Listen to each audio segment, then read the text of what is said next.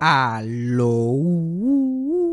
Bienvenidos a Eso fue Sarcasmo. Antes de ir con el episodio, quiero recordarles que si quieren acceso exclusivo a todo lo que este podcast tiene que ofrecer, tienen que unirse a nuestro Patreon, donde todos los martes tenemos un episodio en vivo y exclusivo para todos nuestros Patreons. Y los episodios regulares, como este que vas a escuchar ahora, salen tres días antes que aparezcan en las plataformas de podcast. Ah, y mencioné que todo esto es en video y a todo color donde puedes ver mi cara y mis brazos moviéndose para los lados como si fuera Kermit the Frog. Así que no lo pienses dos veces y únete al Patreon de Eso Fue Sarcasmo y sé parte de nuestra comunidad. El link está en la descripción de este episodio. Pero vamos al episodio rápidamente. Play the thing. Eso fue sarcasmo. Fue lo único que había. Eso fue sarcasmo. Lo escucho todos los días. Eso fue sarcasmo. En el trabajo tú tranquilo. Eso fue sarcasmo. Con Fabián Castillo.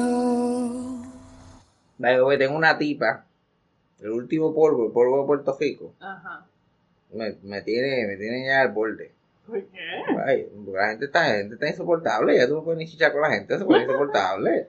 ¿Pero en qué sentido? Ah, bueno, es que es culpa mía, en ¿verdad?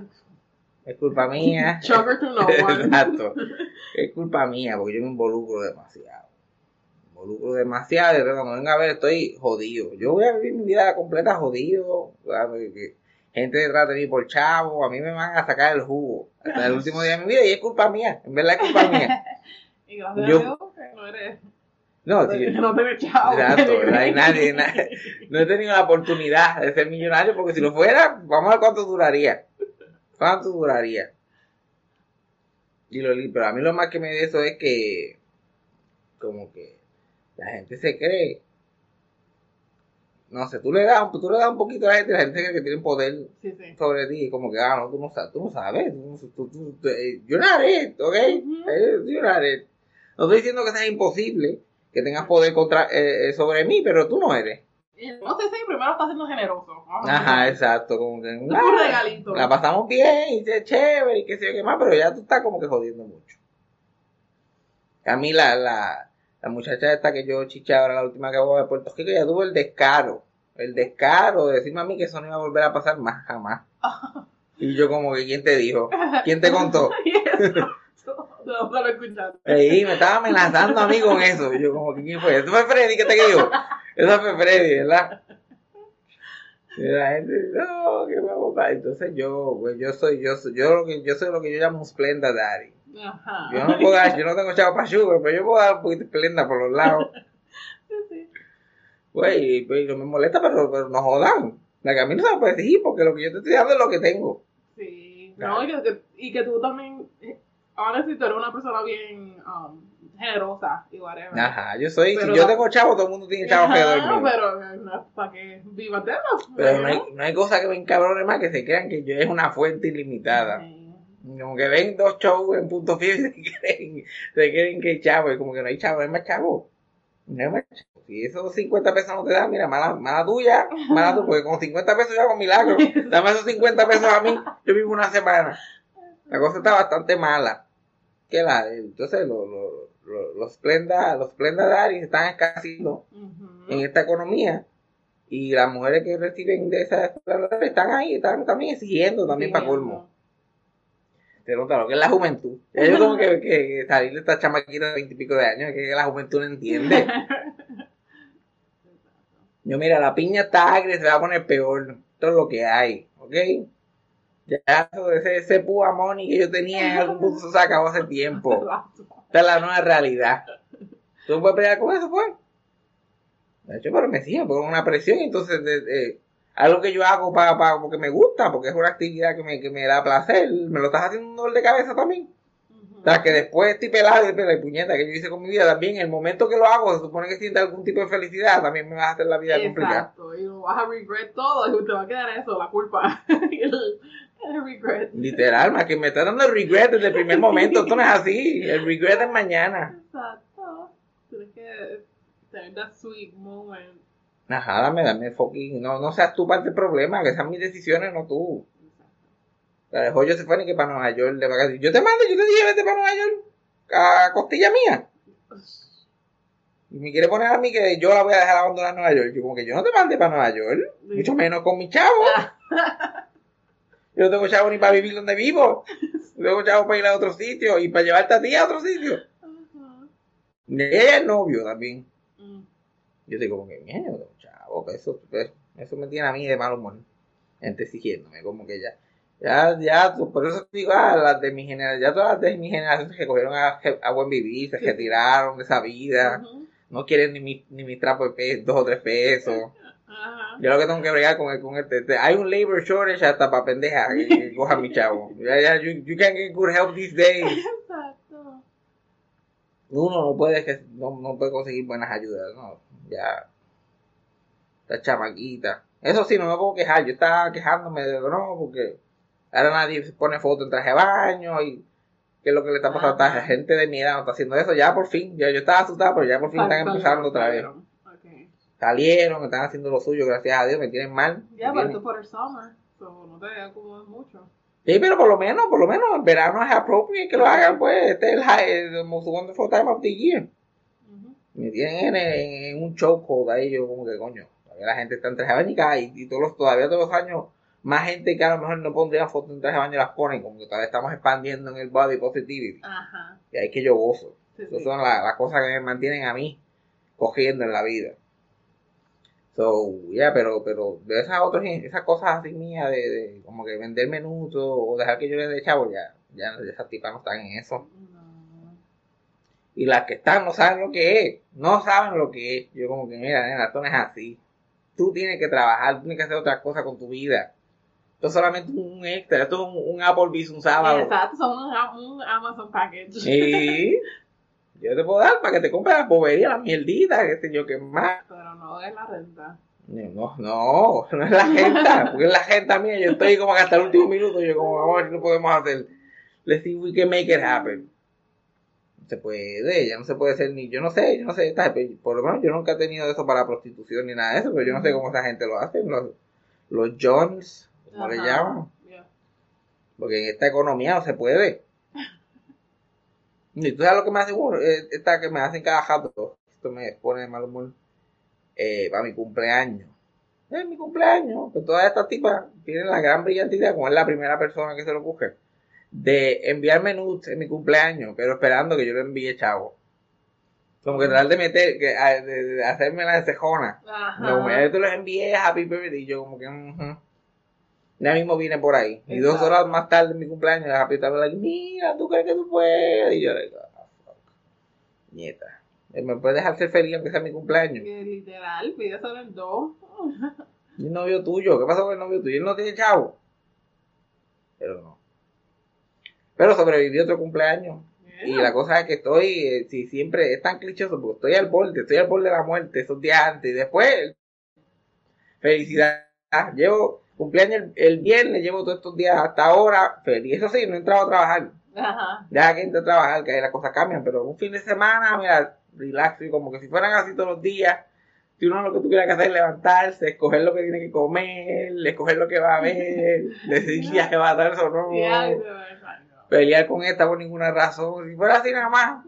No, esa parte no me gusta. no, no, Just do what I say. no, a mí me gusta pelear, a mí me gusta pelear, aunque sé, aunque sé que voy a hacer lo que dijiste, una peleita buena para sentirme que yo estoy tomando decisiones. Para sentir que estoy tomando decisiones y entretenerme. A mí pelear con la gente, pues eso fue lo que mi familia me enseñó. Sí, sí. Hablar duro y, y pelear y, tratar de rostearse uno al otro, eso para mí eso es conversación normal.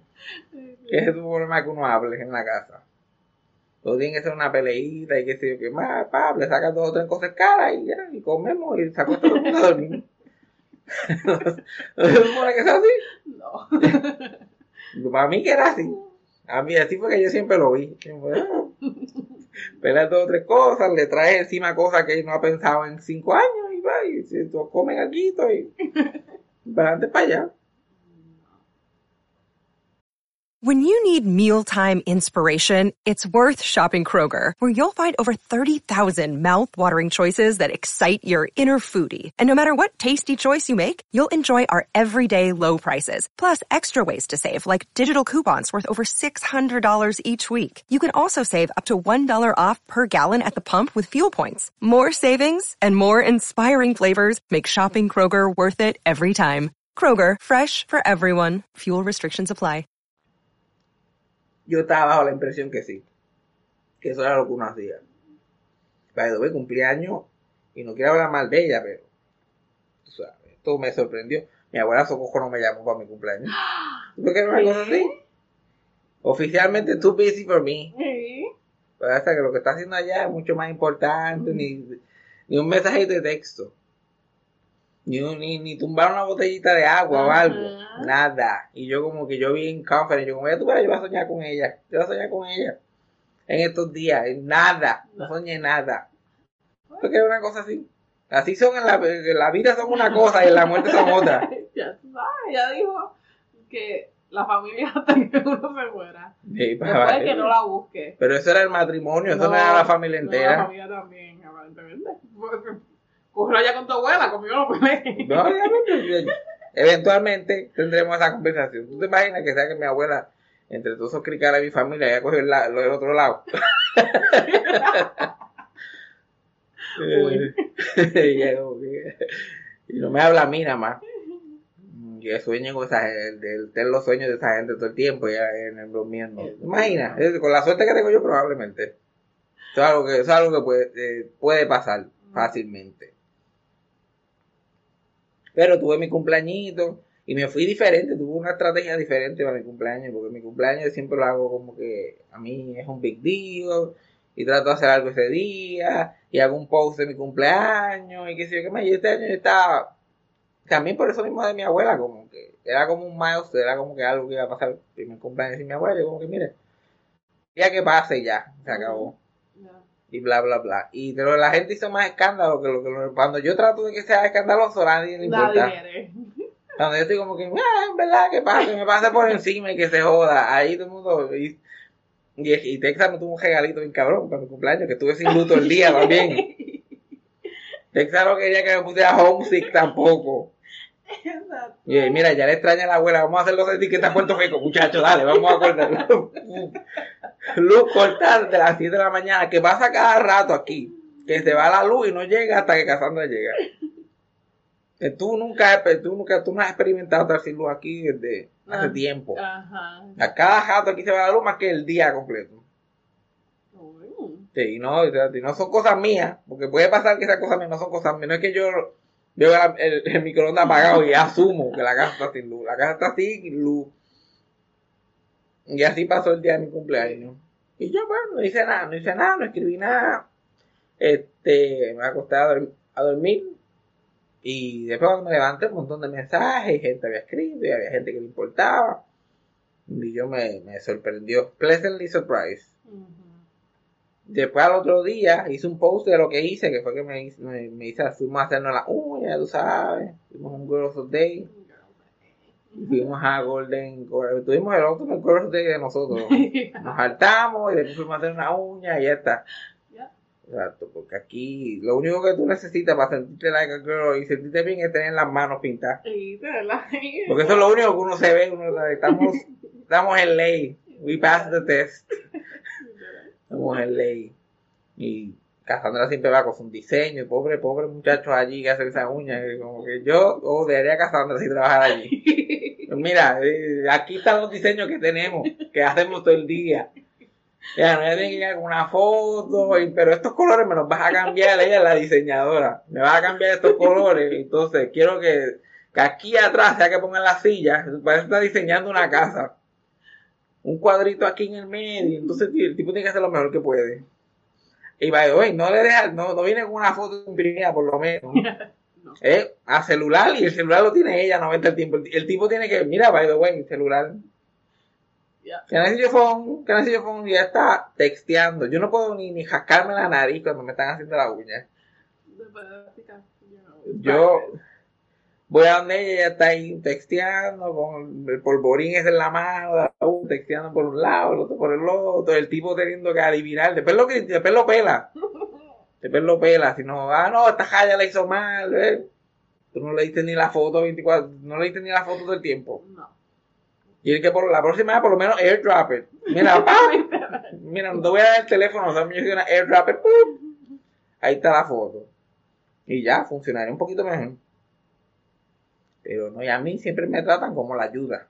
Porque me volvieron y me hicieron lo mismo y llamamos con cita. Y con cita, exacto. Llamamos con cita y a ti, si es silla cómoda, qué sé yo, qué más me ponen una esquinita allí. En las escaleritas esas para coger, para me siento ahí. Y ahí me hacen la uña. Y uno bien incómodo, entonces me lo hacen de lado, y yo tengo que estar con las manos de lado y toda esa mierda. Es como tú no. Ella te como dijiste, güey. Y a él no le importa, ¿y qué carajo aquí entonces? Y lo cobran como que era full precio. Sí, no, ni un descuentito. Ni un descuentito puede estar eh, todo incómodo. ujú.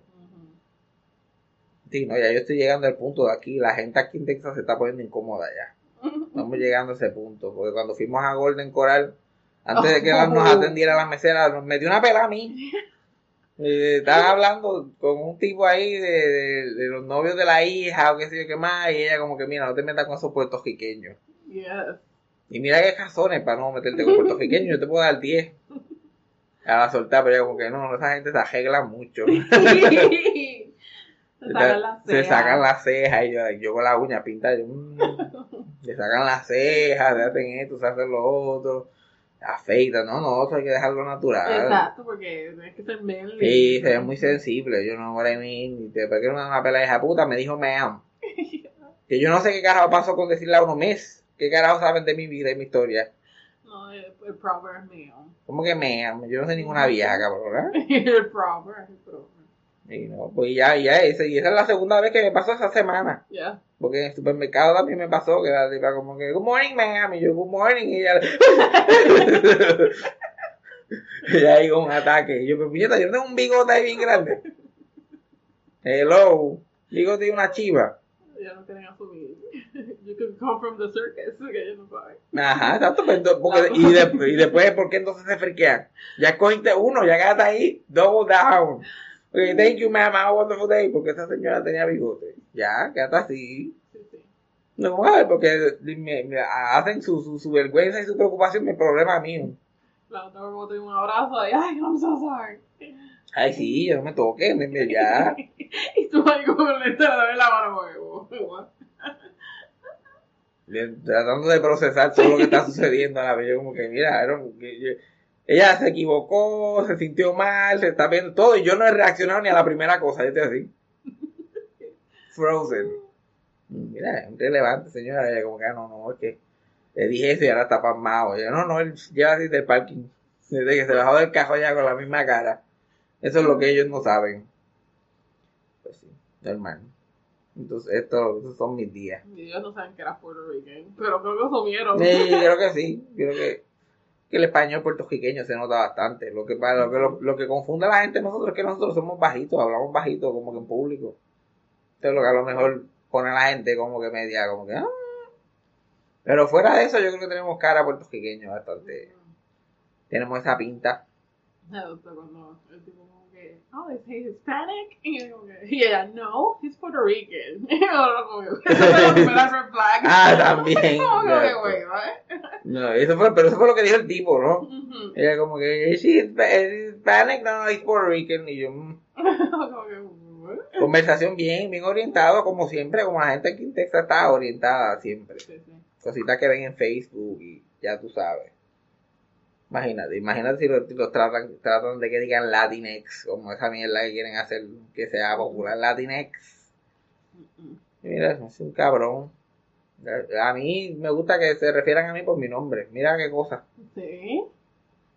Refieranse a mí, a mí por mi nombre. Olvídate de todos los demás clasificadores que tengo. Y nombre, por favor, no que venga a poner un nickname tampoco. Sí, no, nickname. Eso es cosa aquí entre nosotros somos íntimos. Yo que le digo a Chucky, a Cassandra.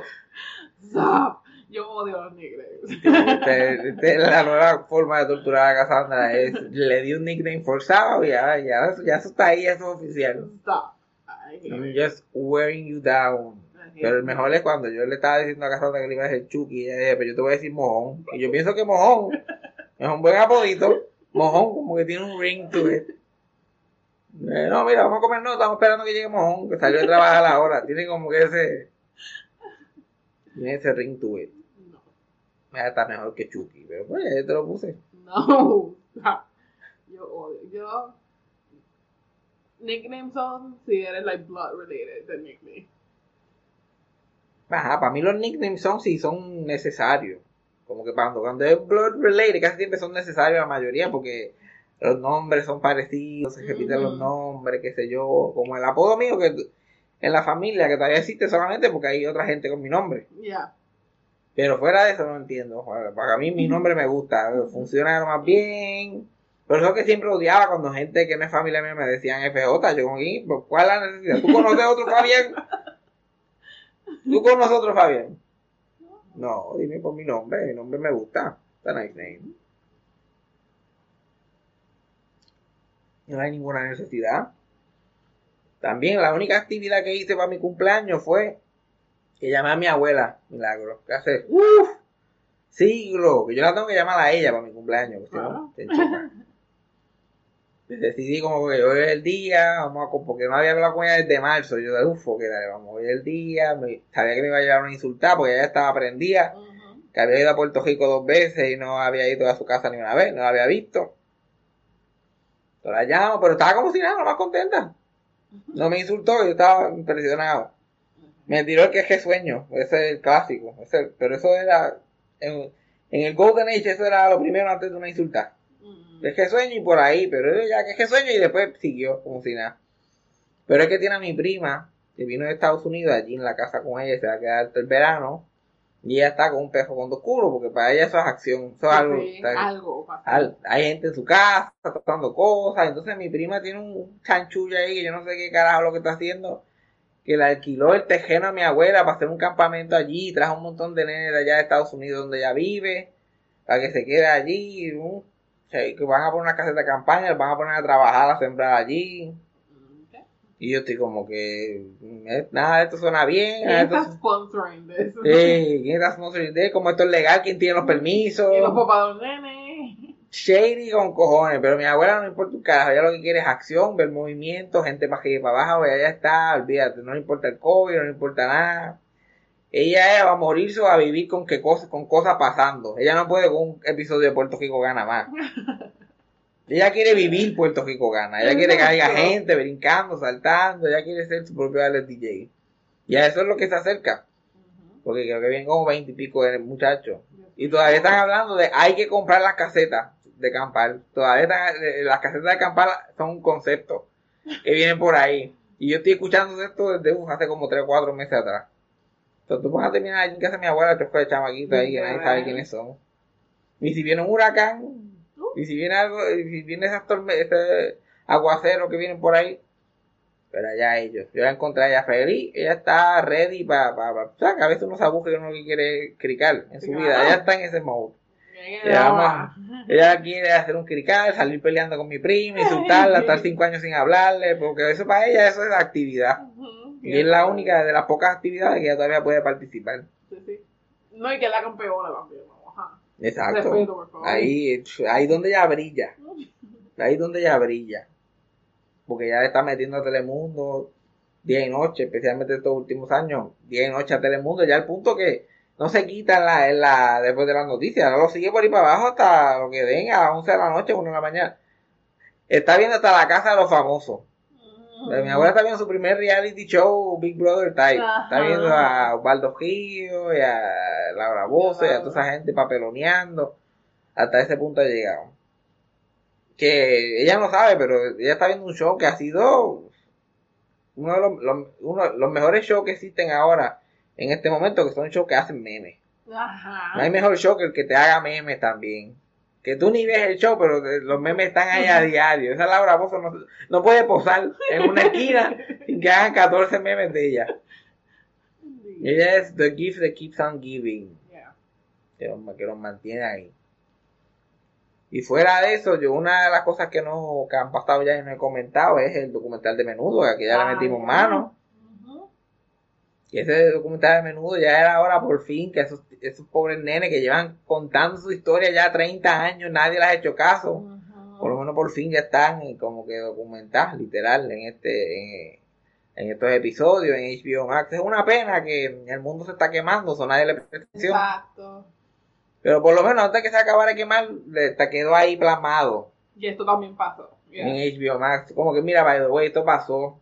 Y, y le dieron el crédito a, a la Jovet, que era la que se lo merecía. La Jovet fue la que llevó eso allí.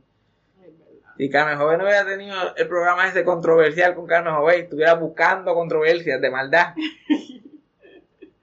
Ahora la verdad ese show vino para eso, porque esa fue la única verdadera controversia que hubo allí. Pero ella dio el jackpot. Pero a todo eso, Ricardo Díaz no está preso, nunca lo van a meter preso. ¿No? En el documental también expone su, su- sus posiciones políticas, como siempre, está conectado. El secretario de justicia de la época se lo pasó por el culo. Aquí todos los secretarios de justicia se han pasado todo por el culo siempre. Eso es como que normal. Normal. También una de las cosas que te, que te deja bien claro el documental de menudo, primero es la- lo grande que llegaron, el nivel, como que hasta yo se me había olvidado lo grande que esa gente se hicieron en algún momento. Pero también te acuerdas que ese momento duró como tres años, dos, maybe, Ajá. y que fue un grupito en general, que no cualquier huele bicho que te encuentre en el supermercado te diga que es menudo, te debería sacar una foto buena. Exacto. Como que ese, ese, y no fue ni el primer grupo, yo diría que ese No. segundo grupo, donde está Johnny Lozada, y cuando tú tenés el pelito jefito. Sí, sí. La época de los permanentes es la época de menudo realmente. Después de eso, cuando se agarra el pelito larguito, y después, ya cuando Ricky Martin estaba ya, Ya ya estaba al otro lado. Y eso, fíjate de eso. Fíjate, si Ricky Martin no, no quiso salir en el documental de menudo, como siempre pichó, no quiso hablar de eso. Pero y ahora aparentemente parece que Carlos Díaz le enseñó todo lo que él sabe.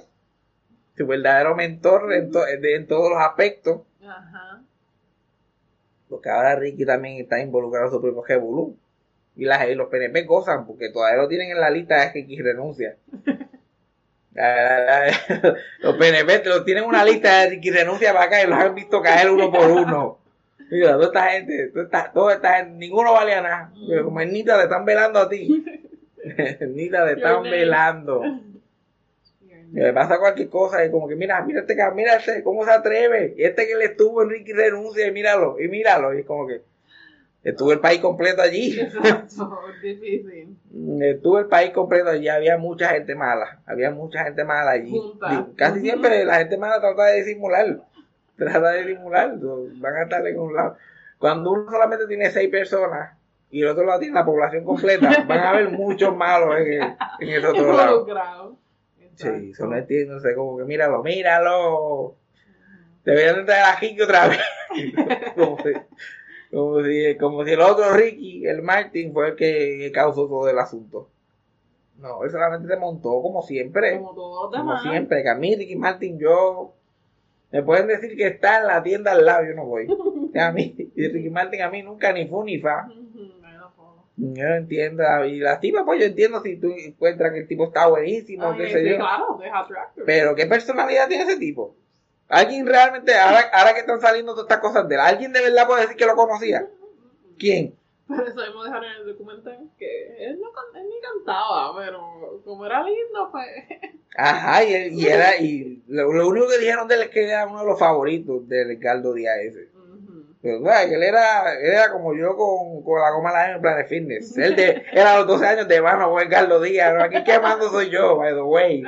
Aquí quemando soy yo. Yo, es que lo veo. Ella era, él era la primera dama y en menudo. Exacto. Esa es su actitud. Pero esos son los psicos, esos son los que tienen miedo, que ya a los 12 años son unos loquitos.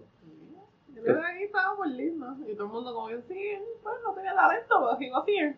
Y, y todo el mundo siempre lo encontró tan, tan bello. Yo también, como que es tan, es tan este, perfecto así estéticamente que no parece una persona de verdad.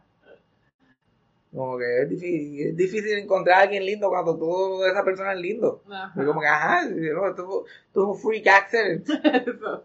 Pero no, no se le puede dar ni crédito. El crédito se le da a alguien que nació feito y como que fue buscando, ok, si me hago el pelo así, yo, ok, si me he visto de esta forma. Por lo menos esta persona por lo menos pasó trabajo. Ese cabrón no puede, no le puede hacer un tostón en el pelo que se vea feo. No hay, no hay forma de que tú que se vea feo. Y si se, porque- y si se pone feo que se preocupe. Porque ahí la gente tiene que analizar qué es lo otro del que le gusta tanto. Exacto, que es lindo y... y- Primero, primero que nada, ¿cuándo fue la última canción del que pegó? Que a alguien le importa un carajo, es Ricky Martin.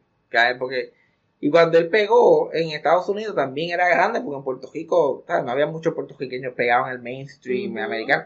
Pero ahora que, ahora que va a poner así, estamos como que Ricky Martin de verdad hizo el crossover. Ajá. O solamente era un espectáculo ahí, míralo, míralo cómo baila. Sí, sí, Y ya, y se acabó, y a nadie le importa un carajo otra vez. Literal, porque si la canción es catchy y tú te mueves, que el bailó Viva la Vida Loca y Will Smith la bailó así en, en los Grammy y, y la gente pensó que él la había logrado. La última película que hizo Ricky Martin, porque también no, él, él estuvo en Oh My Children, una novela que daban a la una de la tarde, allá. en Estados Unidos. No, no, él estuvo allá con muchacho, este tipo, una estrella internacional, Sí. una estrella internacional. Y, entonces, y en Latinoamérica tampoco yo lo he visto que sea muy famoso. Como que, No, la gente sabe quién es, pero no es como que... ah, todo el mundo sabe quién- tan lukewarm. todo el mundo sabe quién es, pero en realidad no tiene fans. A menos que sean los de los que llevan desde menudo Exacto. por alguna razón Exacto. fajado. La gente sabe quién es. Estuvo como el, el pixito de, de menudo y el pixito de, del 98, 99 por ahí. Y él trató de hacer un comeback. Ya la ha tratado de hacer como 20. Pero una cosa es hacer un comeback y otra cosa es realmente... Y actuó en otra cosa. Like. No recently, pero en los últimos años. Pero no fue para ningún lado. pues. Pero la, la, la, las leyes en Puerto Rico le fallaron a esos nenes de menudo una cosa. Porque los padres, pues, son ignorantes, aunque ahora tú lo ves y dices conmigo, ¿cómo tú puedes ser tan fucking ignorante? No, pero en ese tiempo, o sea, tocando hay chavo, pero la cosa es que nunca hubo chavo. cosa. Y ellos le dijeron, mira, ¿quieres ser parte de menudo? El grupo más grande del planeta Tierra. Y yo, ah, sí, dale, ok. Ok, pues yo voy a, necesito la custodia de él. Y tú le vas a dar la custodia de un hijo tuyo a él para que se vea. ¿Por qué? Ah, no, porque yo me tengo que ir a trabajar con los chavos que se supone que esta persona haga. Yo creo que tú te puedes ir con él y ahí eres su manager. Y eres, y eres su manager, su asistente, su todo, si vas a ganar el dinero.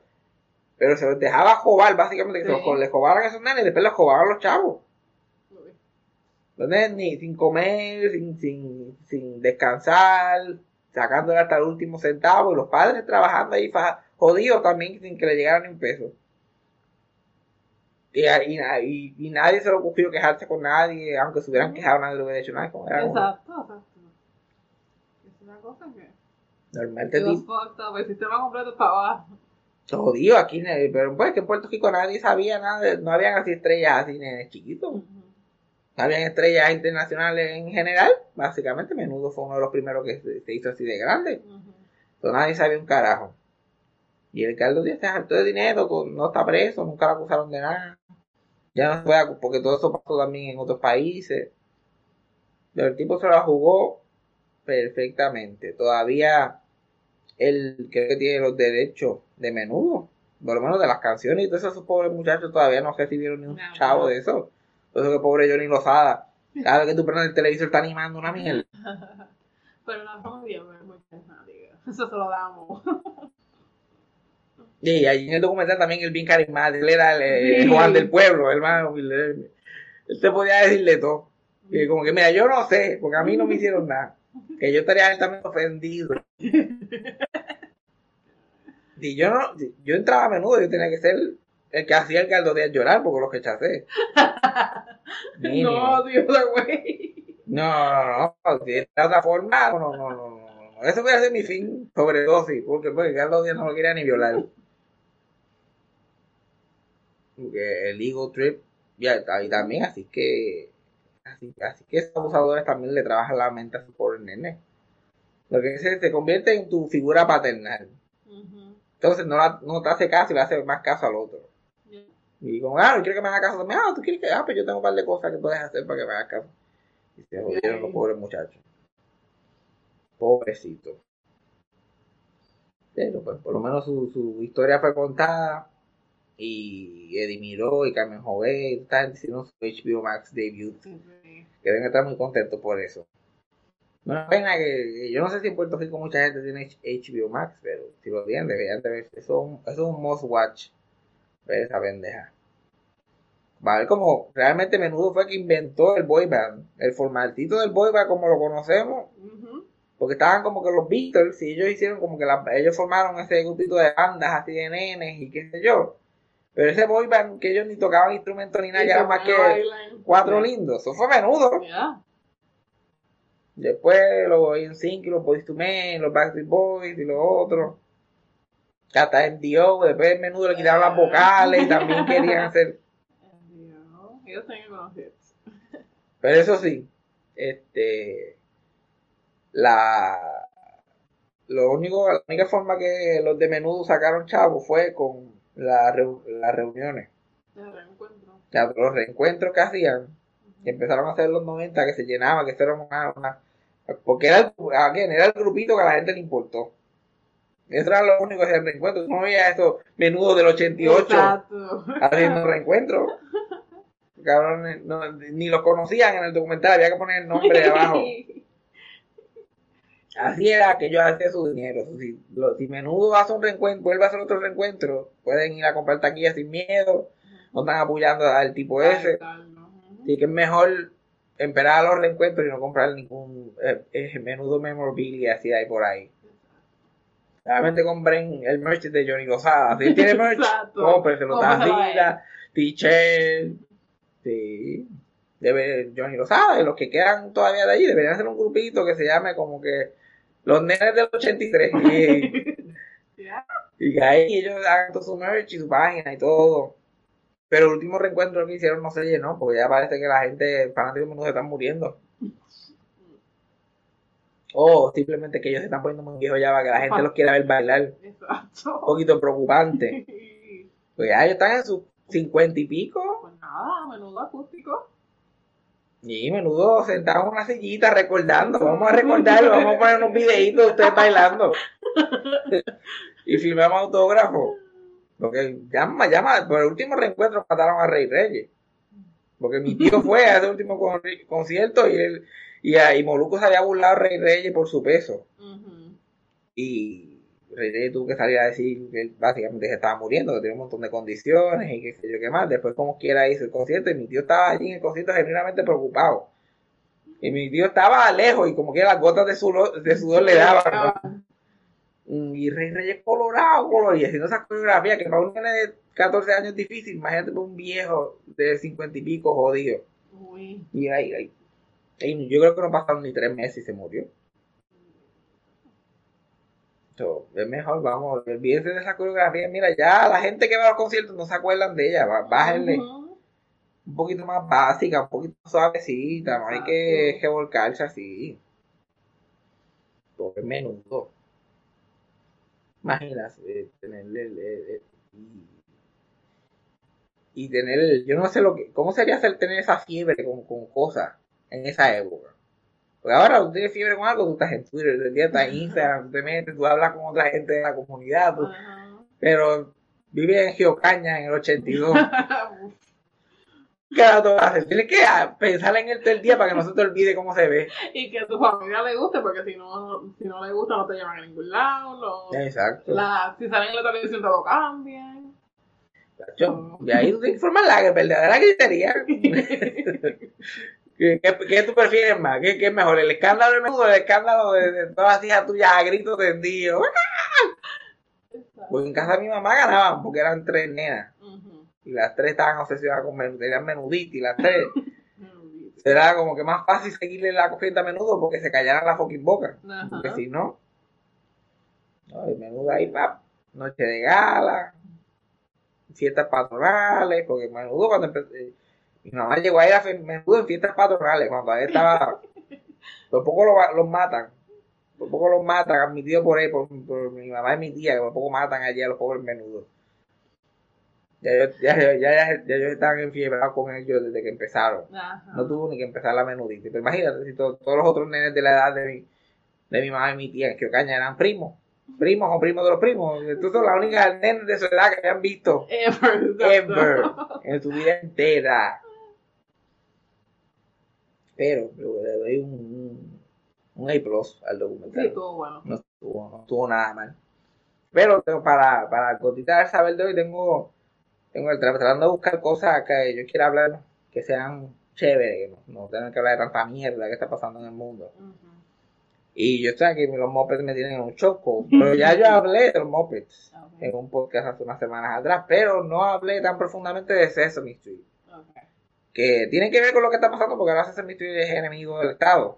Los republicanos, ahora es controversial, un fucking, hasta un programa de chiquito es controversial. Sí, pero si no viste el descarte que hizo Elmo por vacunarse. Sí, no, y el, nuestro senador un poco quiere, quiere coger a Elmo por el pescuezo y hablar dos o tres cosas con él. Estar descojonando la infancia de este, de este país, diciéndole ni que se vacunen. Que es una cosa así. Y también para como que setear el record street de algunas pelas que veo a veces de Sesame Street en internet, de gente que no son carajo. Ujú. Porque ahora la gente se cree que Sesame Street este, sold out. Porque se fue, se fue. Ahora sus episodios están en HBO Max con, con Warner Brothers y todo eso. En vez de estar en PBS. Y eso todo tiene una, una razón inter- interesante. Que ojalá más gente fueran como esa organización. Porque esa organización, como organización de televisión, yo diría que es la más respetable y honorable que ha existido en el mundo que ellos literal han tratado de, de, de, de- de dejar un legado, de enseñarle a los nenes un par de cosas. Porque la única razón real que Sesame Street existe es para que los niños pobres, que no tenían acceso a, a, a como que preschool o, o, o daycares que así de calidad ni todas esas cosas, llegaran a kinder igual de preparados que nenes que tenían el privilegio de a lo mejor tener tutores o padres que se quedaran en la casa con ellos y todo. Cuando Sesame Street empezó, la mayoría de los niños se quedaban solos en sus casas. Ujú. Pues ya a los, a los 2, 3 años, como que pues quédate aquí solo y yo me tengo que ir a trabajar. Y, lo, y siempre pues los nenes negros, los nenes hispanos eran los más que se jodían porque los padres tenían que trabajar más, eran más pobres. Entonces llegaban rezagados a, a kinder. Y había un día en, esto, en estas cenas de Nueva, de Nueva York que son de caridad, de estos charities, que, que la gente trabaja en los charities y hace millones de pesos y, y nada nunca se arregla. Estaba esta, esta señora, que se llama John Cooney, por ahí, yo los nombres a mí se me olvidan, pero ella era una de las fundadoras del show. Ella era una productora de televisión que hacía mucho televisión experimental para PBS y televisión educativa. Que todavía, en verdad, me había arrancado mucho, porque PBS, literalmente, la televisión educativa era poner una cámara en un salón de clases y ya. Pues estaba comiendo, estaba teniendo una cenita, un dinner party con un este tipo que estaba en un board de una calidad de educación, y estaban hablando de eso, que los niños eh, pobres venían más rezagados, no tenían información. Entonces ella le comenta a él que había leído un estudio reciente que, que los niños se saben todos los anuncios de la televisión, se saben los, los jingles de cerveza, se saben todas estas cosas de memoria ellos llegan a la idea de como que qué sería usar un programa de televisión diseñado para que los nenes aprendan y ponerle anuncios entre medio que anuncien conceptos que ellos deberían de llevarse. Y tienen ellos como, "Oye, es una idea interesante. Y empiezan entonces, hacen una fundación y esa fundación empiezan a recaudar dinero para producir el programa. Ujú. Y ahí, ahí que fundan el, Children's Television Workshop y hablan con PBS para que PBS le dé el tiempo gratis, pero ellos necesitan eh, recoger el dinero para poder hacer el show. Entonces cuando están haciendo el concepto, están buscando escritores de programas de niños, gente un poquito más radical, un poquito más izquierdista por ahí, porque también querían llevar eh, ese con, porque era la única gente que creían que en esa época que los negros deberían de ser educados igual que los blancos Ujú. eran gente radical. Y una de las y los uno de los escritores que terminó siendo el escritor head escritor de Sesame Street hasta que se murió. Él le recomendó a Jim Henson de los Muppets. Dije, mira, tienes, deberíamos de darle a Jim Henson para que tenga cosas de los Muppets, él hace cosas interesantes. Y hace animación en su compañía y todo. Entonces, cuando el show ya estaba montado, pues le dicen a él para que la haga. Y él no quiere hacer el show porque todo su deseo es que los mopeds son para adultos. Ajá. Él no, él no él quiere salir de ese cliché de que los muñecos son para, para chiquitos. Entonces no- él le dice que no, que no quiere poner su personaje en el show. Y ella le explica el concepto y todo eso, pero el, el lado del que era más idealista y todo eso dice, coño, esto es una buena idea, esto es una buena idea. Y dijo que sí, que lo iba a hacer por el momento, pero que iba a crear los personajes específicos para ese show, Exacto. Yeah. Para no comprometer a su... El único, el único que hizo la, la brincar para hacer ese mystery por unos años fue Kermit, el principal, ¿sabes? Que él tiene un contrato con Jim Henson que tiene que salir en todo Sí, sí. lo que él salga. El contrato personal de Kermit. Sí, exacto, como Kermit no tenía show todavía, él como que no, tú me pones, tú tienes un show, tú me pones. Exacto. Entonces él sale en los shows los primeros años. No, y también para, porque más familia, me imagino, para la gente. Exacto, también para venderle, para vender el concepto, mira, Kermit va a estar aquí y tiene nuevos amigos. Sea, Pero ya él estaba haciendo cosas en Inglaterra, porque el Muppet Show lo hacía en Inglaterra, haciendo cosas en California, Sesame Street lo hacía en Nueva York, él era director, tenía su compañía de producción, o sea, él tenía mil cosas pagando. Entonces no podía comprometerse mucho. Entonces le dijo, yo te voy a hacer pedacitos. Cositas que se lo- la podemos grabar en tres semanas y tú las puedes poner en episodios de para todo el año. Y por eso que si tú ves, especialmente los primeros 40 años de Sesame Street, como que Bert and Ernie y todos estos otros hombres siempre estaban en sus segmentos aparte, nunca estaban en la calle. Sí, sí. La Bert y Ernie siempre están en su cuarto o en su apartamento. De que lo grababan todos a la misma vez. Y los humanos iban a para separar el mundo de Muppets y el mundo real, los humanos iban a estar en la calle. Que también era una idea revolucionaria, porque querían hacerlo en un lugar mágico y ficticio. Y el escritor te dijo, no, vamos a hacerlo en, en un guero, en el barrio, donde están los puertorriqueños, en Nueva York los negros, los hispanos, a que se vean. Y iba a ser un programa mezclado con gente de todos los colores, que eso todavía no se veía en la televisión. Esto, esto empezó en el 69. Sí, sí. Que este es el primer show con un elenco multirracial. Y que no era ningún show, era simplemente pasaba y nadie lo comentaba. Pero cuando hacen las pruebas, se dan cuenta que los, los segmentos que no tienen los mopeds en la calle no pueden competir con los segmentos con los mopeds. Nenes literalmente perdían el hilo. Ellos, "Ah, ah, están dando también la espera que vuelvan los mopeds otra vez. Porque eran tan visualmente entretenidos que después al no tenerlo era como, eh. Me volvieron a donde Jim Henson, mira, el programa está funcionando, pues necesitamos mopeds durante todo el Todo show. Y él como que, yo no puedo, tengo cosas que hacer, bla, bla, bla, so contrata a, a un puppeteer aparte y le da dos o tres personajes para que él haga en la calle. Por eso que contrata a un señor que se llama Carol Spinney y él hace de Big Bird, que Big Bird siempre estaba en la calle, y hace de Oscar también. So, cuando el- los primeros años del show, eso- ese es el único moped, si tú decías que está por ahí. En la calle interactuando con los demás. Y así eh, eh, empezaron el show, con, literalmente con donaciones de gente y Jim Henson donando su tiempo y tratando de hacer el show, crear los personajes. Y el show pega a tal nivel, like, inmediatamente, y pega con niños y con adultos de inmediato, porque nadie nunca ha visto una cosa igual Ajá. te está enseñando y te está riendo y es interesante y, y está bien producido. Tienen estos personajes de Jim Henson que ya estaban pegando también en la televisión en general. Y el, en el contrato, Jim Henson, este, lo único que no dio permiso es de sus personajes. Los personajes eran de él y de su compañía todos los personajes producidos por allí. Pero cuando el show empieza a pegar y él empieza a hacer un cojonal de dinero en el merchandising, pero millones y millones de pesos en, juguetes, libros, libretas, álbumes, todo lo que la gente se puede imaginar. Y el, eh, y el programa necesita dinero para, para seguir sucediendo, porque no hay anuncios. Meeting no tiene anuncios, el PBS da el, tiempo de gratis, no le están dando dinero. Él hace un negocio con, con los creadores del show y con el, el Children uh, Television Workshop para que para darle el 50% de la, del merchandising. Él se queda con, con los derechos de los personajes, pero le da el 50% de ese dinero para que ellos puedan seguir haciendo el programa.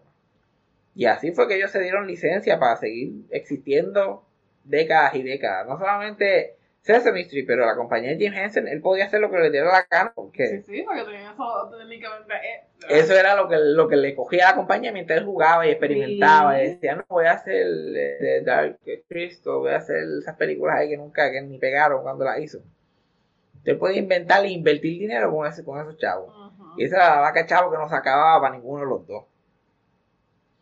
Y lo- él, único, él mientras hacía las películas de Muppet y todas estas mierdas y todo esto, él lo que hacía era que venía a Nueva York y en tres semanas grababa todo lo del año. Entonces él y Frank Oz, que era otro que colaboraba mucho con él, ellos soltaban a Kermit y a Miss Piggy y agajaban a, a, a Bert y Ernie y ahí eran la otra parejita y hacían sus su, su- otros, de decir, los otros también y muchos de los otros performers que trabajaban con él iban y hacían sus cositas con los mopeds y bla bla bla. Lo único, el único permanente era ese otro, eh, el que hacía Victor G. Oscar. Eventualmente, pues Jim Henson se muere, Frank Oz se quita de hacer los mopeds y van cambiando gente y cuando los van cambiando, pues cambia la dinámica, pueden meter más personajes dentro de la calle porque ya no están tan ocupados los nuevos performers y eso. Le van añadiendo cosas. Otro palo que dio Sesame Street bien tarde, cuando ya llevaba como 25 años en el aire, es Elmo. Porque Elmo no, no, Elmo no en el principio no salió como que... Elmo lo inventaron como que en el 80. Sí, sí, él era uno de los main. Él no era uno de los main originales. Él lo inventaron como en el 80, pero no vino a pegar hasta el 90 y pico. Porque en el, en el 80 lo hicieron el muñeco y se lo dieron a un performer que se llamaba Richard Hunt para que él hiciera el personaje. Y él había hecho un montón de per- miles de personajes los Muppets y en Sesame Street también. Lo hizo este personaje. Pero ese personaje, como que la personalidad que tenía no le no pegó. Él lo hacía bien como cavernícola. Ujú. Y como cavernícola, tenía una voz dif- completamente diferente y actuaba completamente diferente. Y aparecía en los episodios, pero nadie, ¿verdad? Nadie le importaba. Era este tipo ahí random. Mientras eh, había otro asistente, pues, tío, que hacía, que hacía mano, manos derechas o hacía- ayudaba a mover, si había que mover los pies a un muñeco.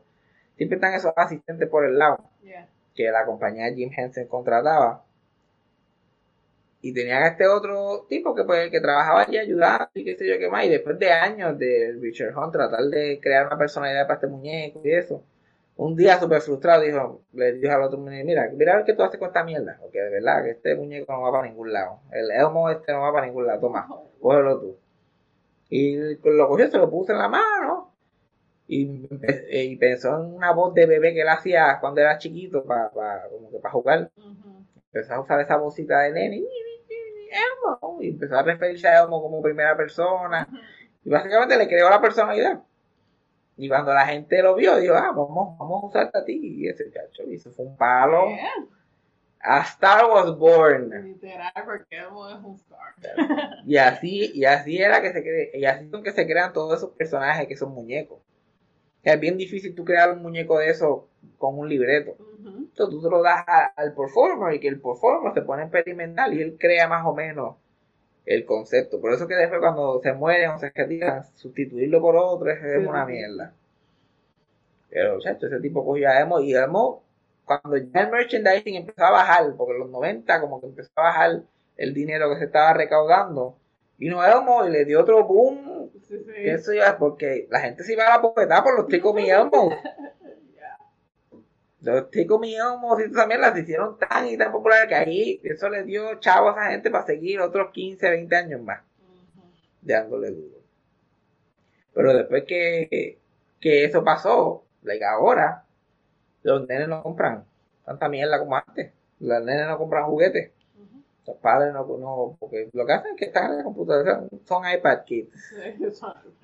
Sí. Ellos no, no juegan con juguetes y eso es lo que hizo, empezaba a, a bajar el dinero que estaba entrando para la compañía y ellos tenían que hacer, que apretar más el presupuesto y apretar más el presupuesto y apretar más el presupuesto. Ahí fue que las cosas se pusieron a poner malas para el show. Tuvieron que votar algunos performers porque simplemente no los podían volar, vivían en otros estados, tenían que volarlos a Nueva York, dejarlos en hotel, empezaron a votar gente, votaron a los adultos, todos los adultos que, que salían en la calle, que ya eran viejos de por sí, pues votaron a todos, como mira, no podemos pagar a ninguno, y ustedes están viejos, y que cambiar el show, tenemos que cortar el show a media hora porque ya a la hora no tenemos el dinero para hacer una hora. Entonces vieron apretados porque el, el- bajo sus reglas ellos hacían todo bajo donaciones.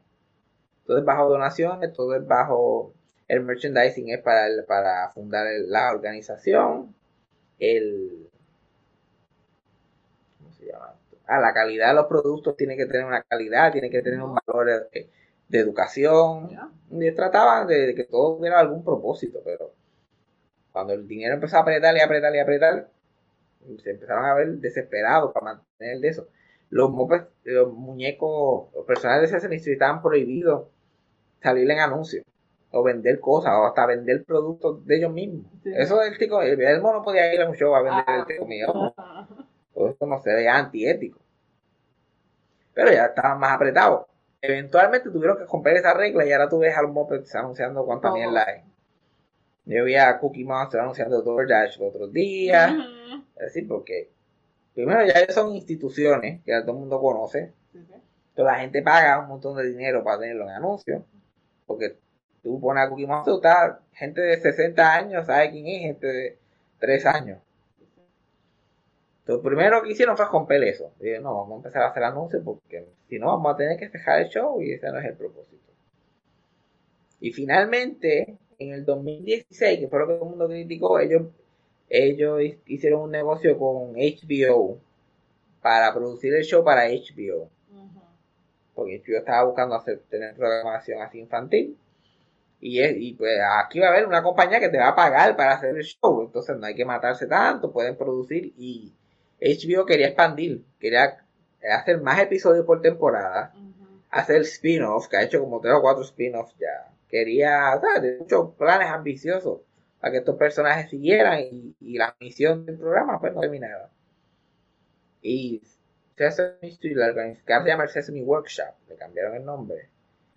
Eh, pues ellos hicieron el negocio con HBO y parte de lo que hicieron fue que los episodios de que pero van a producir nuevos exclusivamente para HBO se hagan disponibles para PBS en nueve meses.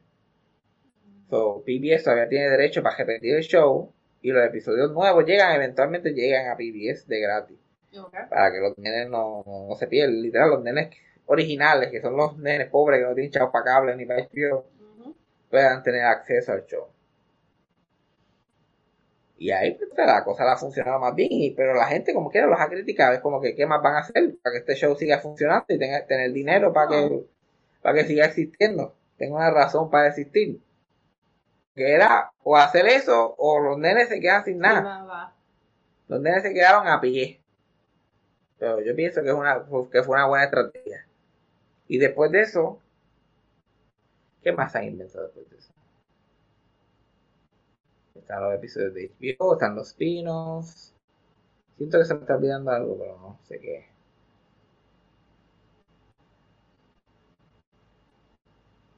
¿Verdad? La gente sigue, la, la gente habla. Algo, algo debe ser, lo- algo, si se me está quedando algo, lo pueden buscar en Wikipedia. Creo que me he contado suficiente. Del pobre. Bueno, el, el que hacía de Elmo, que creó el personaje, lo votaron porque estaba teniendo. ¿Tú sabes?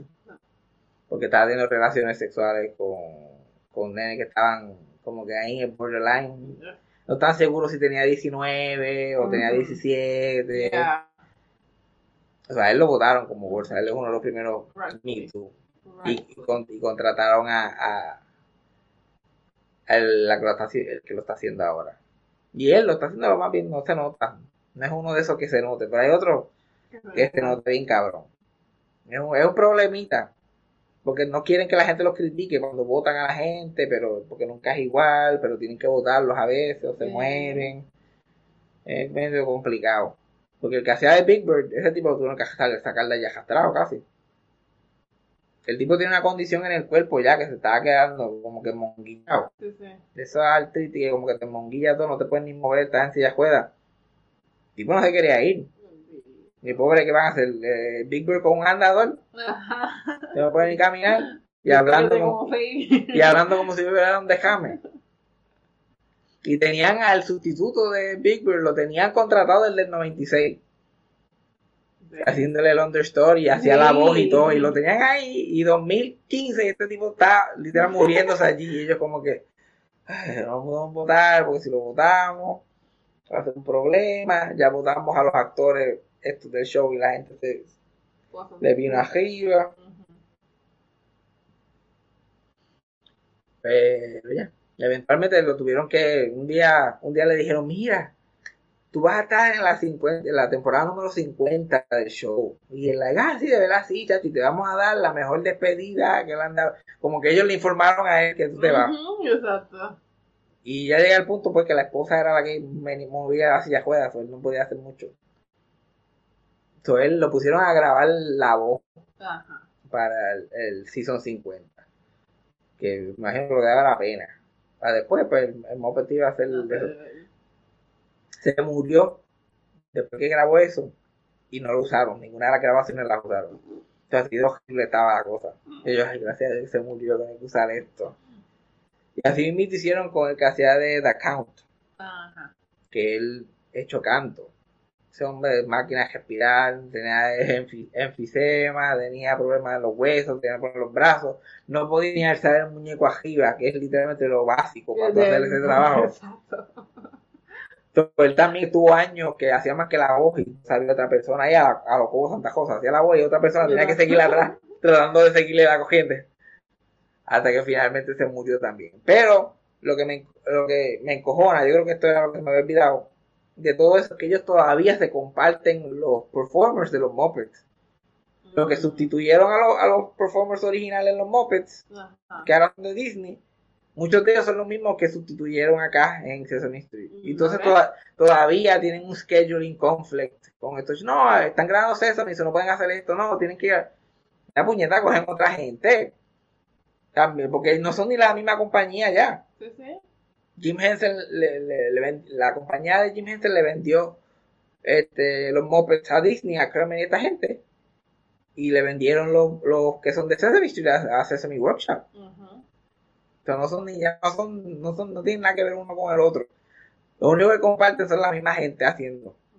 Como que mira, contraten otra gente. No, they want their money.